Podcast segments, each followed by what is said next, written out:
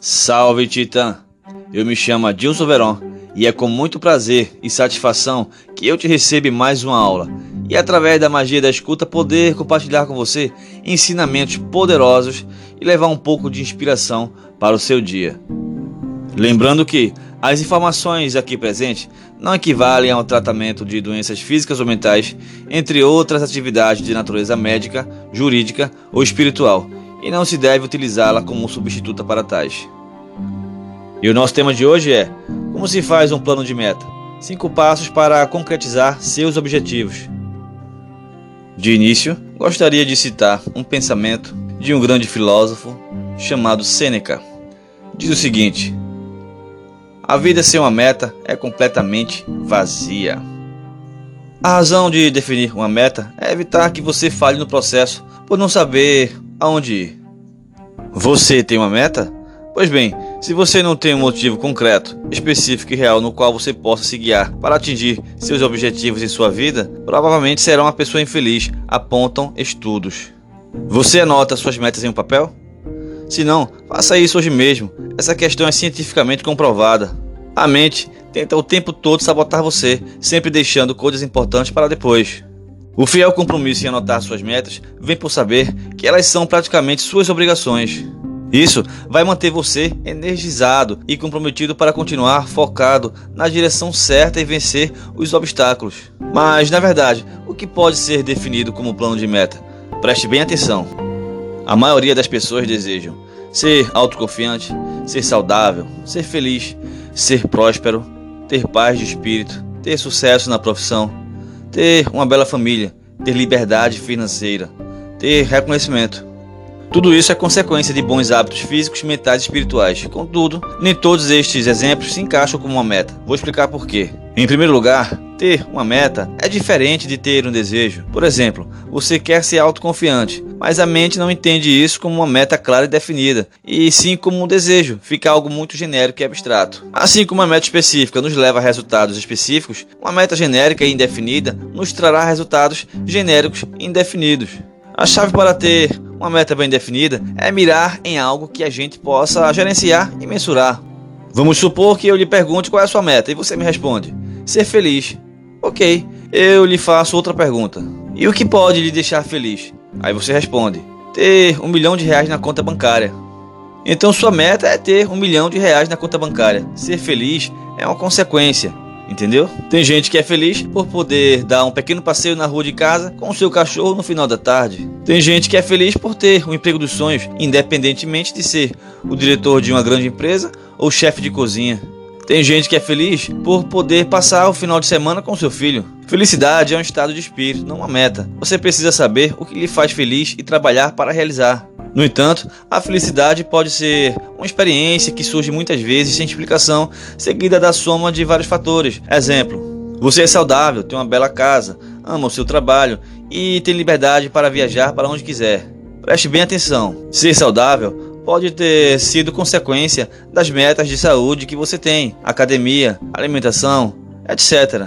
Ter uma bela casa pode ter sido resultado dos seus esforços financeiros. Ter um trabalho que ama é possível ter sido consequência de metas profissionais bem planejadas. E ter liberdade para viajar são frutos das características do seu trabalho e dos resultados que você entrega. E como definimos ou criamos um plano de meta? Certa vez, o mestre arqueiro convidou seu discípulo para uma demonstração. Chegando no ponto de encontro, o mestre pegou uma maçã, colocou em cima de um galho e tomou 100 passos de distância. Com seu arco e flecha em mãos, pediu que o discípulo lhe vendasse os olhos. Logo em seguida, o mestre perguntou: Quantas vezes você já me viu praticar esse esporte? O jovem respondeu: Todos os dias, mestre, e nunca vi errar mesmo a distância de 500 passos. O mestre esticou o arco, disparou a flecha que passou em uma distância constrangedora da maçã.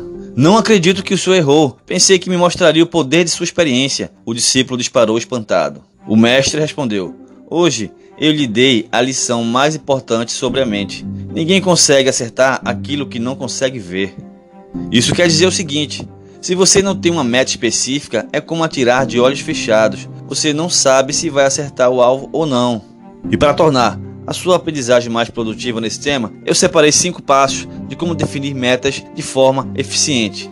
No passo de número 1, um, você deve especificar a sua meta, não deixando nenhuma dúvida. Ou seja, você deve saber exatamente o que você quer realizar. Vamos supor que a sua meta seja emagrecer.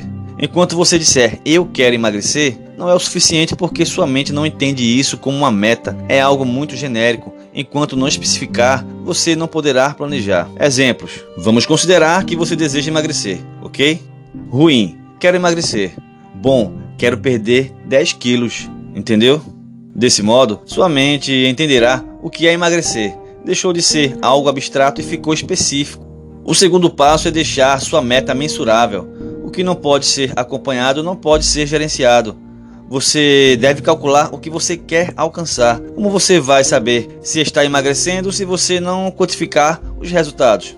Exemplo: ruim, quero perder barriga. Bom, quero perder 20 centímetros de abdômen e vou avaliar a cada 30 dias. O terceiro passo pede que a meta seja alcançável, sendo planejada de forma que você possa concretizá-la. Você deve saber quais são os recursos que estão à sua disposição para alcançar essa meta. Por exemplo, você deseja estudar inglês e precisa praticar conversação com seus amigos americanos. Você deve expressar de forma que essa tarefa possa ser executada. No próximo exemplo, vamos imaginar que a sua meta é falar inglês fluentemente. Tudo bem? Ruim. Falar com meus amigos americanos com mais frequência. Bom, praticar uma hora de conversação três vezes na semana às 17h30 com os meus amigos americanos. O quarto passo diz que sua meta deve ser realista. Você deve pensar com os pés no chão para que sua meta não pareça algo impossível. Agora, pense que sua meta é buscar mais conhecimento através dos livros. Ruim. Quero ler 10 livros em 30 dias. Bom, quero ler 10 livros em 6 meses. É claro que você pode encurtar esse tempo. Depende muito da sua disponibilidade, esforço e disposição. No entanto, pode ser um número realista para você. E por último, esse passo consiste em simplesmente dar um tempo limite, quer dizer, ter claramente a definição de quando você quer alcançar essa meta. Ruim, quero bater minha meta esse ano. Bom, quero bater minha meta em 10 de outubro de 2021. Preste bem atenção. Após definir sua meta, seguindo os cinco passos ensinados agora, é importante que você identifique quais são as submetas e tarefas. Exemplo: Vamos supor que sua meta é emagrecer 9 quilos em 30 dias, certo? Meta: emagrecer 9 quilos até o dia 31 de setembro deste ano. Quais são as submetas? Exemplo: Vamos supor que sua meta é emagrecer 9 quilos em 30 dias, certo? Meta: emagrecer 9 quilos até o dia 31 de setembro deste ano. E quais seriam as submetas? Exemplo: marcar nutricionista até 28 de agosto. Reduzir o meu tempo em um minuto na corrida dos 5 km até 5 de setembro. Eliminar pão da minha dieta, etc. E quais seriam as tarefas? Exemplo: preparar minhas refeições com um dia de antecedência para evitar cair na tentação de comer outra coisa. Dedicar três dias da semana para treinar corrida pelo menos 40 minutos. Ficar 60 dias sem comer pão. Dica essencial: evite ficar pensando no resultado. Ficar preso a um desfecho que ainda está no futuro causa ansiedade, abrindo portas para o medo, insegurança, dúvidas e confusão mental. Quando você está 100% focado no que está fazendo, não dá espaço para pensamentos negativos e deixa que o tempo siga o seu curso, algo notável acontecerá com você. Na verdade, desapegar do resultado estando presente no agora aumenta nossa capacidade. Se você se identificou com o tema, anote em um papel tudo aquilo que você achou mais relevante e coloque em prática. Até a próxima aula.